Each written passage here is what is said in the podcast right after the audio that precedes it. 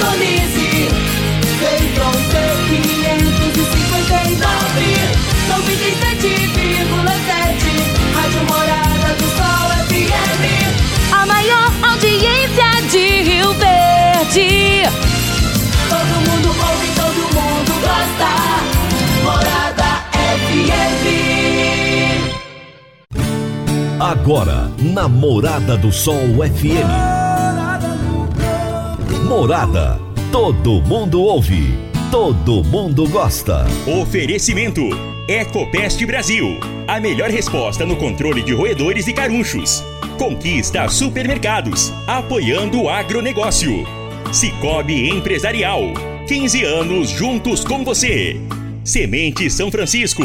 Quem planta São Francisco, planta qualidade. CJ Agrícola. Telefone 3612-3004. Soma Fértil. Há mais de 50 anos junto do produtor rural. Corretora Ediene Costa. Compra e venda de imóvel rural. Copersag. O lugar certo para o produtor rural. Vai reformar ou dar manutenção no seu trator? Venha para a Valfor. Divino Ronaldo. A voz do campo. Boa tarde, meu povo do agro, boa tarde, ouvintes do Morado no Campo, seu programa diário para falarmos do agronegócio de um jeito fácil, simples e bem, mas bem descomplicado mesmo, meu povo. Alegria enorme estar com vocês no meio da semana, trazendo aqui informações do agronegócio. Eu gosto de falar que eu sempre converso com os maiores atores do agro brasileiro, converso com os melhores do Brasil. E eu tive a satisfação de participar durante a Copavel, a Show Rural Copavel, no Paraná, e entrevistei Celso Moretti, que é presidente da Embrapa. E é um bate-papo bem descontraidão mesmo, um bate-papo bem legal. E eu acho que vocês vão gostar, tá bom? Fiquem aí com a gente. Meu amigo, minha amiga, tem coisa melhor do que você levar para casa produtos fresquinhos e de qualidade. O Conquista Supermercados apoia o agro e oferece aos seus clientes produtos selecionados, direto do campo, como carnes, hortifruti e uma seção completa de queijos e vinhos para deixar a sua mesa ainda mais bonita e saudável. Conquista Supermercados. O agro também é o nosso negócio. Você está ouvindo Namorada do Sol FM. Você vai reformar ou dar manutenção no seu trator? Então venha para Valfor.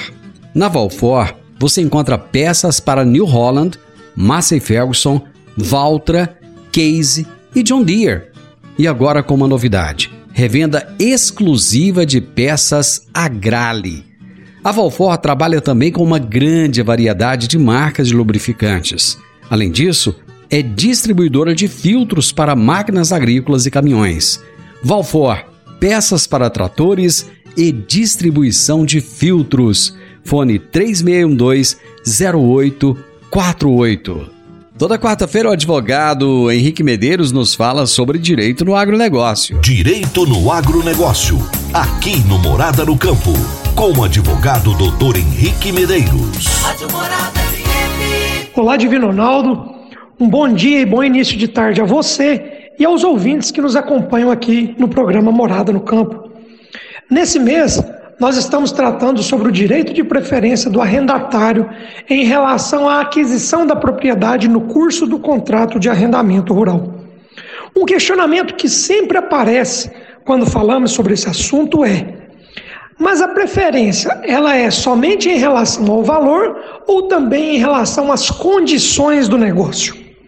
Pois bem, a preferência do arrendatário em adquirir o imóvel deve ser considerada tanto em relação ao valor quanto em relação às condições do contrato. Todavia, a legislação agrária dispõe que é o proprietário quem deverá expor as condições do negócio. Ou seja, se a notificação constar apenas o valor do imóvel e o prazo para pagamento, não se poderá exigir futuramente que o arrendatário cumpra as demais condições, como a prestação de garantias ou outras obrigações.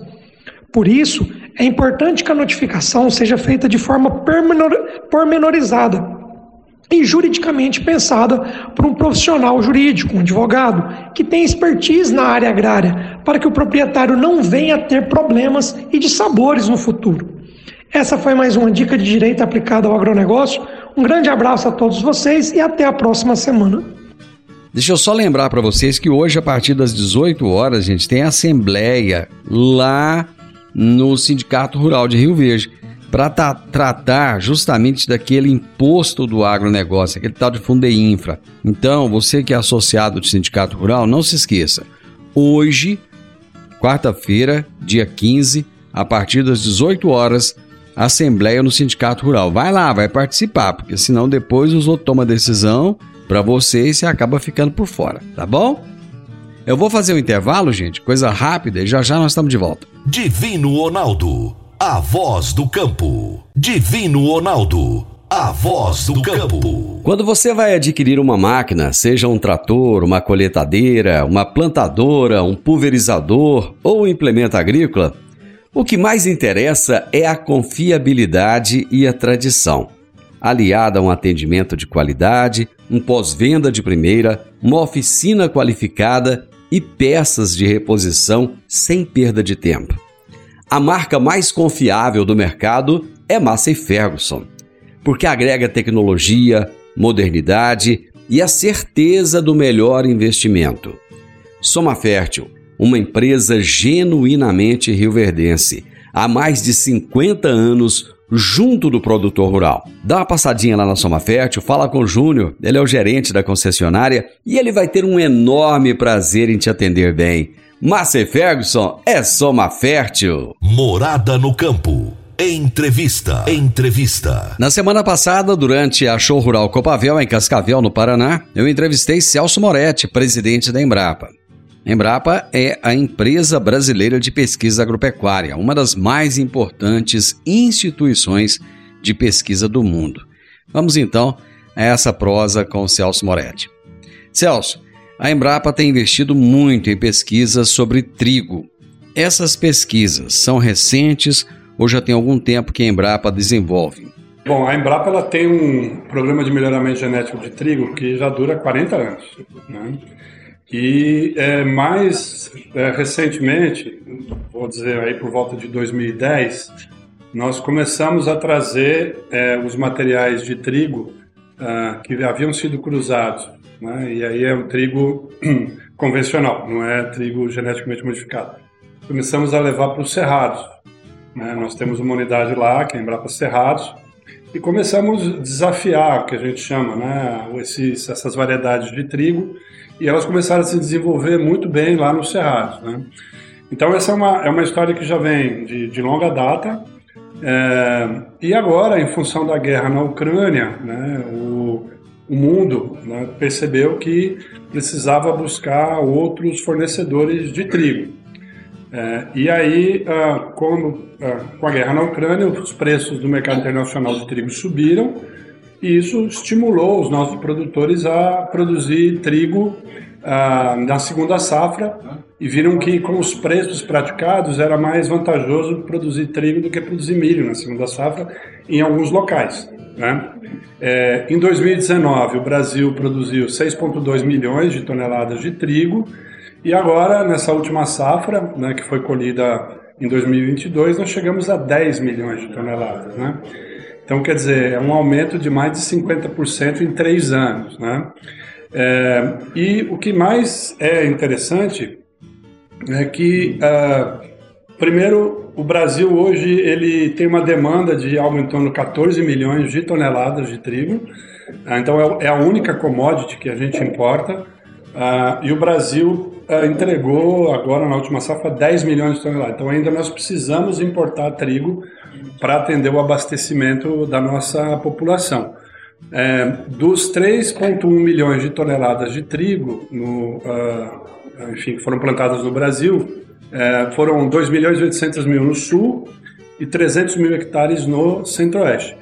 Né, e a boa notícia é que a Embrapa mapeou os cerrados, que são o segundo maior bioma do Brasil, né, e viu que nós temos 4 milhões de hectares que se adequam à produção de trigo tropical.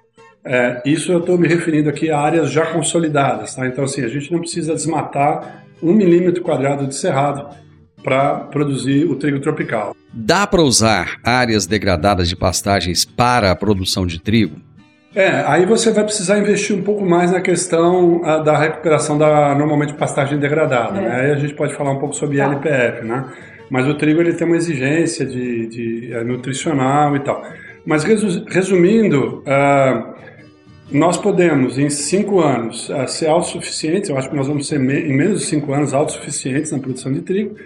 E em 10 anos o Brasil pode exportar, virar um exportador líquido eh, de trigo. Né? Então isso é uma trajetória que a gente já viu acontecendo com a soja né? e agora a gente está vendo com o trigo. E como é que está a nossa produtividade por área?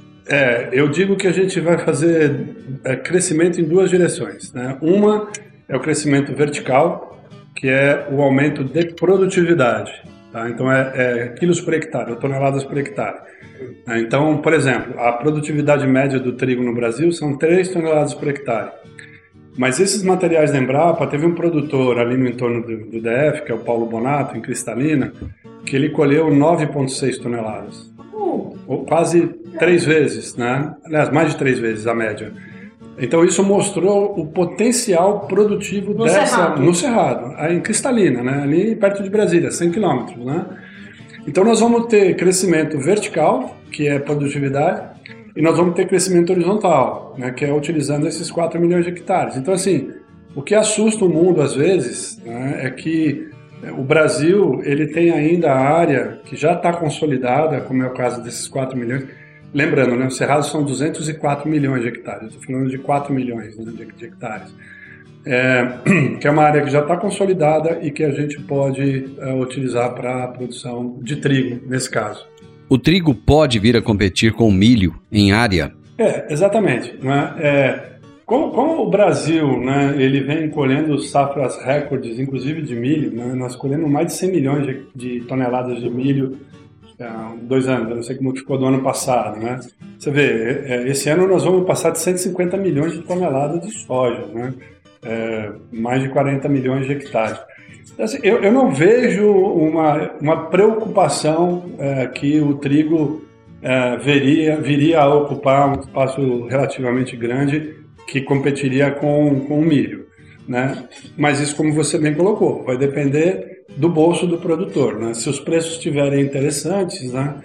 Nós temos alguns setores que estão sofrendo muito com os altos preços do milho, né, Celso? a avicultura e a suinocultura estão sofrendo bastante, bastante. Você vê que, salvo engano, né, por ano, né, eles estão trazendo mais de um milhão de toneladas de milho do Centro-Oeste para atender a demanda né, da avicultura do estado de Santa, ah, da avicultura do estado de Santa Catarina, né, da avicultura e da suinocultura. Né?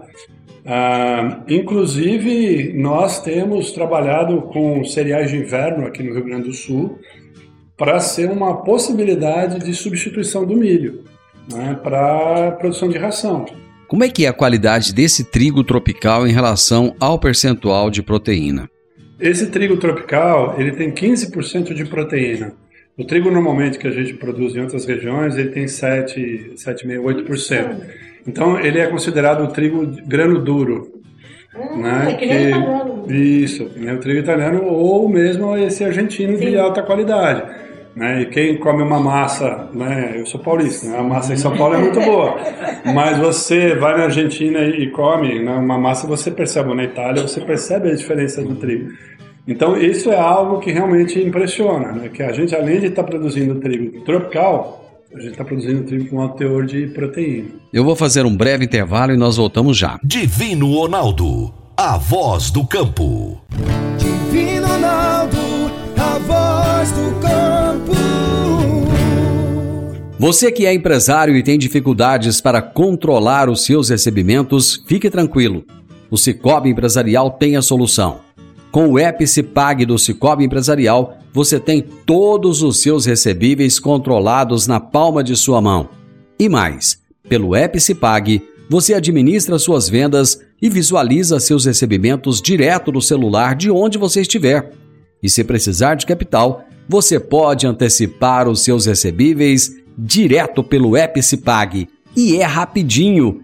Epicipag do Cicobi Empresarial é fácil, ágil e faz toda a diferença.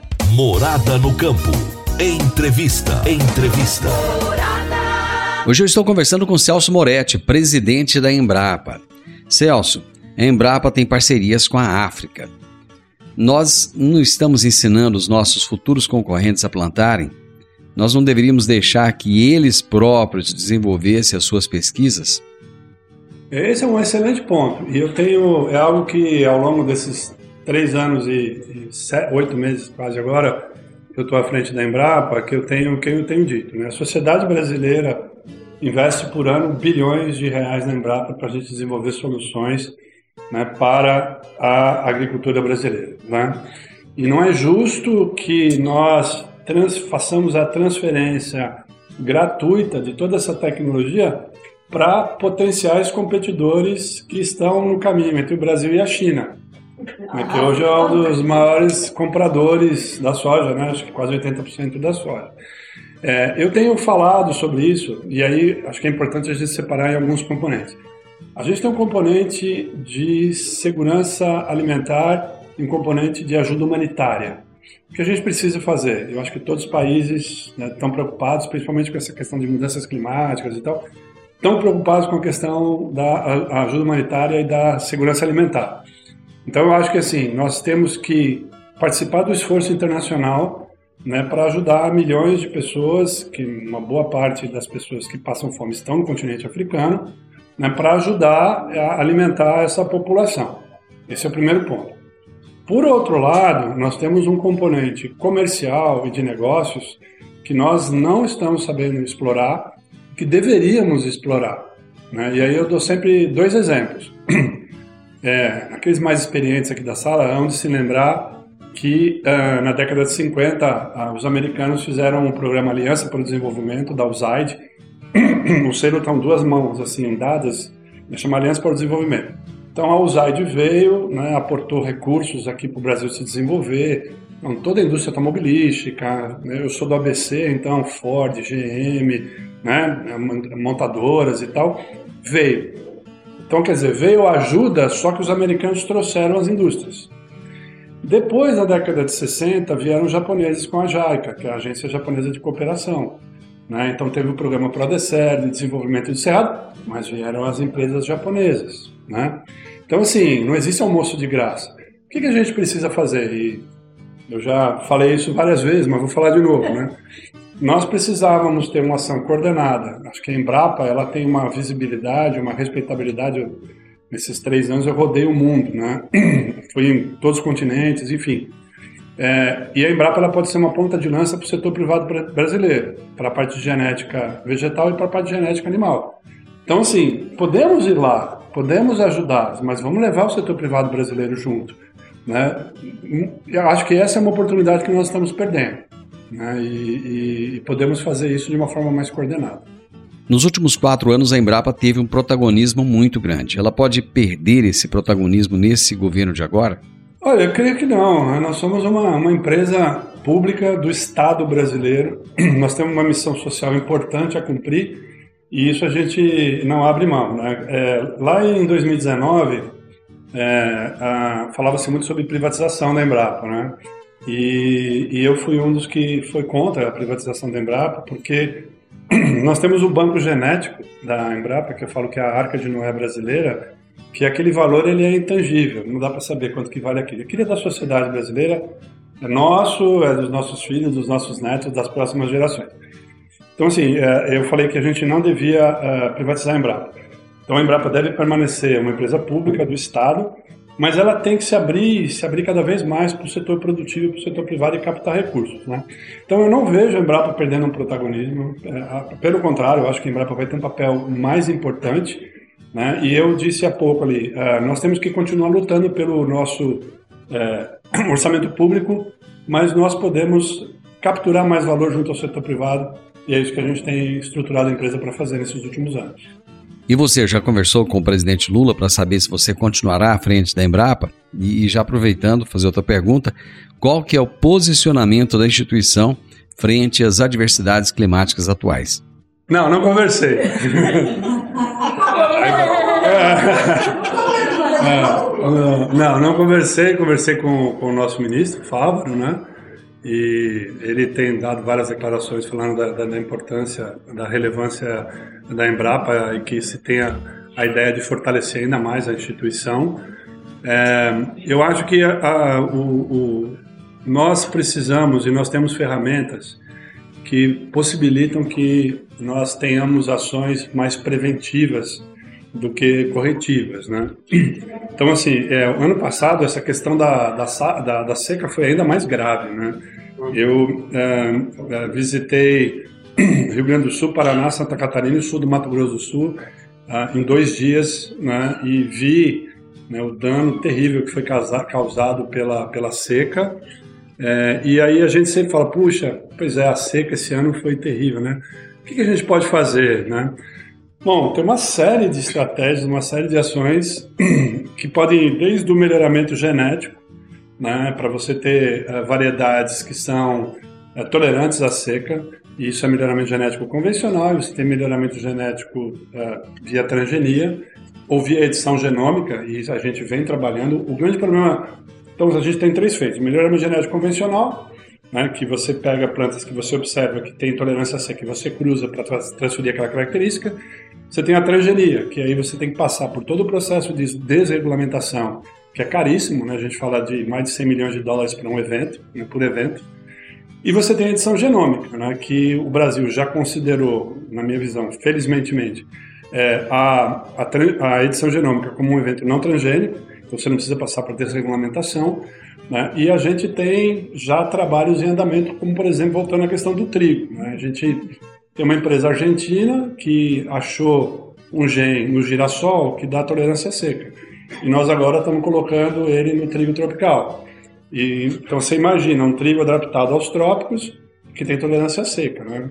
Isso aí pode ajudar a resolver o problema da, da, da fome. É, você não vai resolver, mas vai ajudar a resolver. Então, uma estratégia é a questão do melhoramento genético. Outra estratégia é você é, melhorar as condições do solo né, e que o produtor precisa enxergar né, o solo como um grande ativo que ele tem, né, para que uh, ele tenha uma melhor estruturação do solo, para que as raízes possam penetrar mais profundamente. Então, porque a água ela vai secando, né, vai descendo, vai descendo, e a raiz, se ela não está bem desenvolvida, ela não consegue pegar água. E, então, eu acho que assim, uh, nós temos a questão do zoneamento agrícola de risco climático. Né, então, a Embrapa, para 44 cadeias produtivas, ela fala o que, quando, onde e quando plantar, né? E aí a gente dá o risco, ó, se você plantar nessa janela, nesse lugar, tal cultura, tal variedade dessa forma, você tem o risco de 5% de ter frustração da sua safra até 40%. Né? Então esse é o zoneamento agrícola e risco climático, que é uma, uma, um, uma contribuição da Embrapa, que virou uma política pública, que a gente, falando de recurso, né, a gente monetiza zero, né? não recebemos zero. Esse é um ponto que eu chamo sempre atenção. Né? Como empresa pública, nós geramos uma série de soluções que estão aí, né, que é, são utilizadas, e aí o pessoal fala, não, a Embrapa é excelente, a Embrapa faz um belo trabalho, mas aí chega no final do dia tem que pagar o cheque, né? tem que pagar as contas. Né? E o Estado brasileiro, a gente tem uma série de outras tem várias prioridades, né? Segurança, saúde, infraestrutura e tal, aí tem ciência e tecnologia, né? Então, se a gente for concorrer de igual para igual com saúde, com educação, né? Ciência e tecnologia, é difícil. E por isso que aí eu volto na questão da, da, da parceria com o setor privado. Mas respondendo, é, acho que previsibilidade, né, é, tecnologia, né, preparo de solo, política pública, é um conjunto de ações para a gente não estar tá aqui o ano que vem de novo falando, né, ah, tivemos mais uma seca e perdemos de novo. Né? E como é que está o estímulo à irrigação? O Brasil ele tem uma área de algo em torno de 8 milhões de hectares irrigados, a gente tem potencial para chegar a 30 milhões, nós temos 12% da água doce do mundo, né? nós temos aí né, o aquífero Guarani, que passa aqui onde a gente está por baixo, né, que, enfim, né, é uma, uma, né, um ativo enorme. Agora, é, tem que saber usar. Né? É, se a gente não tiver políticas muito claras de uso de, uh, uh, de recursos hídricos, de outorga, tal, isso aí, obviamente, é, uh, se não tiver questão de recarga, né, se a gente não tiver, obviamente, o combate ao desmatamento ilegal, a gente vai ter problemas no futuro. Eu vou fazer mais um intervalo, nós já voltamos.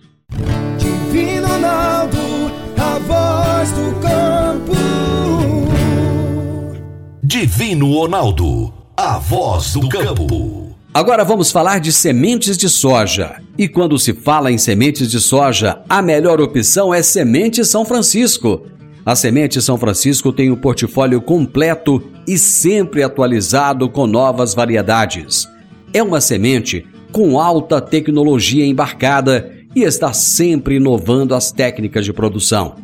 É uma empresa que proporciona ao produtor qualidade e segurança, com confiança e solidez. E tudo isso faz da Semente São Francisco uma das melhores sementes do mercado. Semente São Francisco, quem planta, planta qualidade. Morada no campo. Entrevista. Entrevista. Na semana passada, durante a feira Show Rural Copavel, eu conversei com Celso Moretti, presidente da Embrapa, empresa brasileira de pesquisa agropecuária. Celso, a iniciativa privada tem investido muito em pesquisa. E o Brasil é carente de bons quadros. A Embrapa tem excelentes pesquisadores, né? Não existe uma preocupação de perder esses pesquisadores para a iniciativa privada? Olha, é, considerando que nós temos 2.110 uh, pesquisadores, né, nós perdemos talvez 10 pesquisadores aí nesses últimos quatro anos para o setor privado no Brasil e para as universidades americanas. Né? Só que isso vem num crescendo. Né? É, os, é, eu, eu, digo para você que a remuneração de um pesquisador na Embrapa é muito boa. Tá? É, digo para você que as condições de trabalho são boas. Só que, como esse agro brasileiro vem crescendo e como os investimentos são muito grandes no Brasil e o pessoal lá fora vê que a gente tem pessoas altamente qualificadas e capacitadas, né? Nós somos o tempo todo assediados, né? E temos que pensar em formas de reter essas pessoas. Uma das formas é, é dar participação para os nossos pesquisadores nas, nas invenções, vamos dizer, das coisas que eles vêm fazer, que inclusive está previsto no Marco Legal de Ciência e Tecnologia, uma questão de implementação apenas. O Brasil é excelente para produzir, mas péssimo para comunicar as excelentes práticas de manejo. A Embrapa tem feito algo para ajudar a comunicar a, a, com eficácia esse agro brasileiro?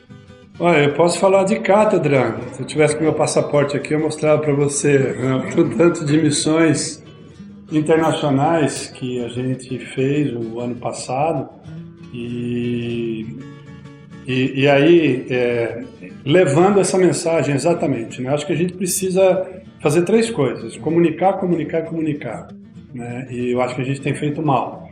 Né? Dentro da minha né, capacidade restrita, né, eu ano passado junto com a Apex, né, a Apex tem um programa muito interessante que é o, que é o Panagro é, eu estive em vários lugares do mundo né, é, mostrando esse agro que produz e preserva, né, esse agro que uh, esse produtor né, que preserva uh, na, no bioma amazônico 80% da propriedade dele. Quer dizer, isso é inimaginável né, em qualquer lugar do mundo. Né? E eu, em Singapura, por exemplo, eu falei, imagina você investe num hotel aqui com 100 apartamentos só que você tem que deixar 80 fechados, você só pode explorar 20. Você vai fazer isso? As pessoas não. Eu falei, então, lá no Brasil, quem é produtor no bioma amazônico? Bioma amazônico, né? É, e aí, nessa questão da comunicação, e vocês sabem melhor do que eu, é, você tem aqueles que não querem ouvir, então não adianta você falar. Né? Ele não vai ouvir, não adianta você falar para ele, né? Você tem os que eu falo dos bobos úteis, né, que, que ficam é, é, multiplicando é, é, as informações ou as fake news, vamos dizer assim, e tem um jogo comercial bruto. Tem um jogo comercial bruto. Então também a gente não pode querer se enganar. Agora, para quem quer vir aqui ver e conhecer, a gente pode mostrar, né? E aí tem uma história.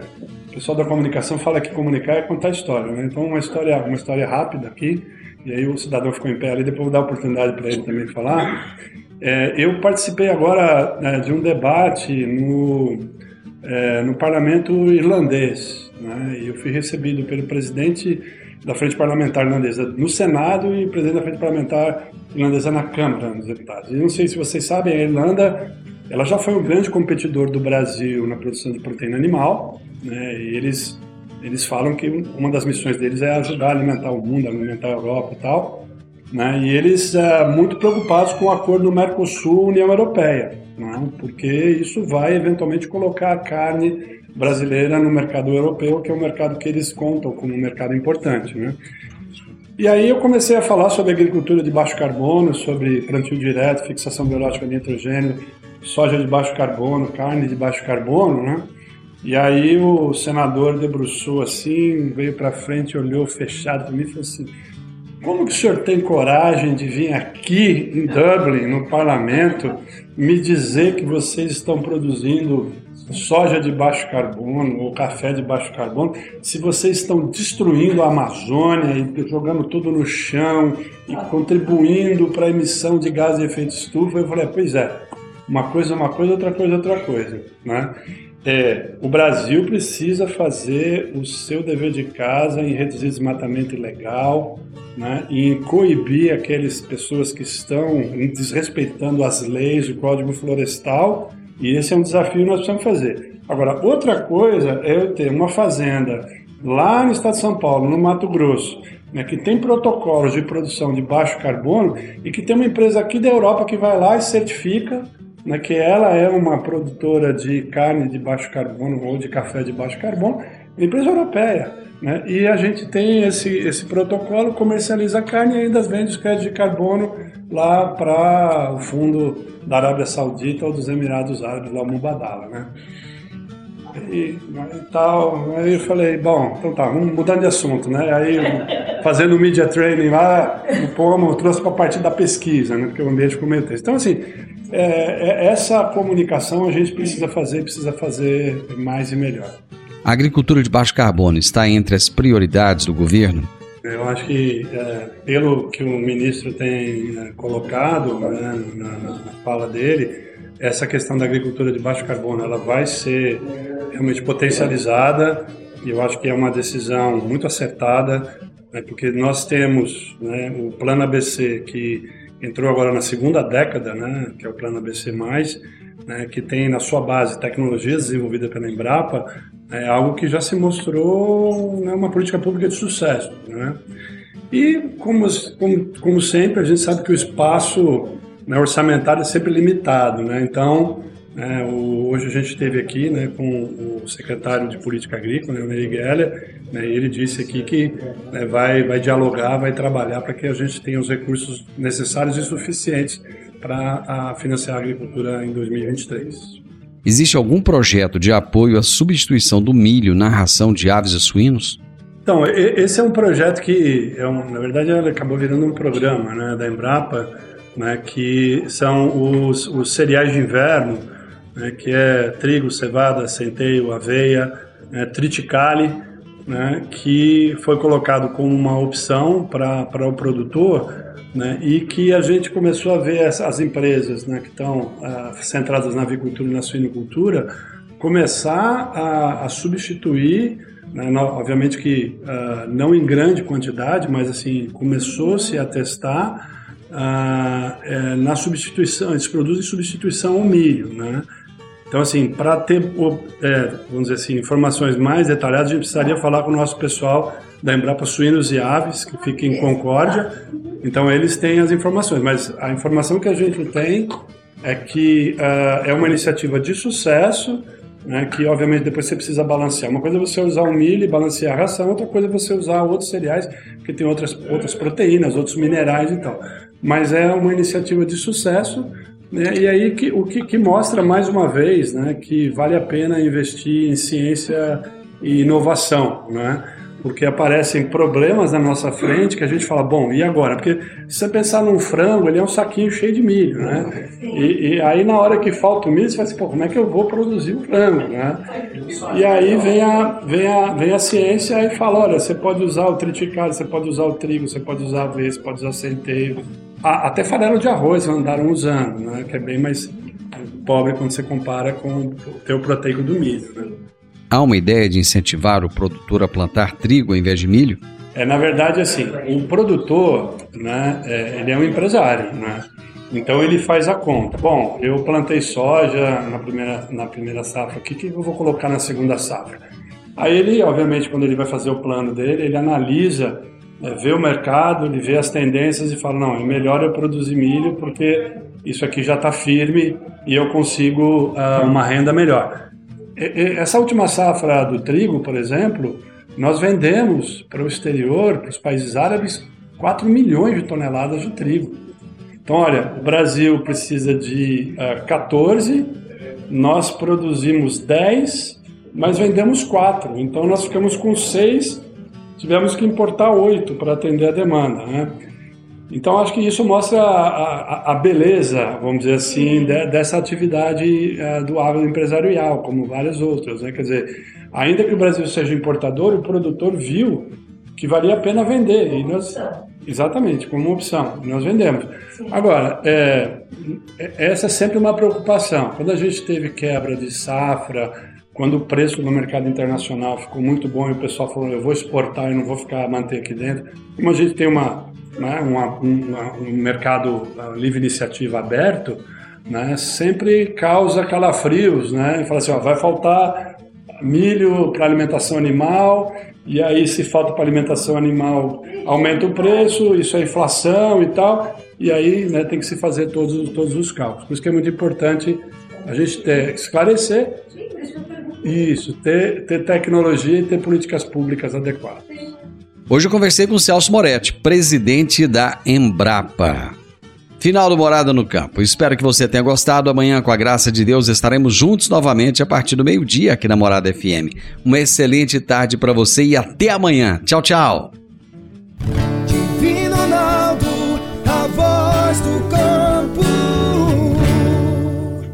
A edição de hoje do programa Morada no Campo estará disponível em instantes em formato de podcast no Spotify, no Deezer, no TuneIn, no Mixcloud no Castbox e nos aplicativos podcasts da Apple e Google Podcasts. Ouça e siga a Morada na sua plataforma favorita.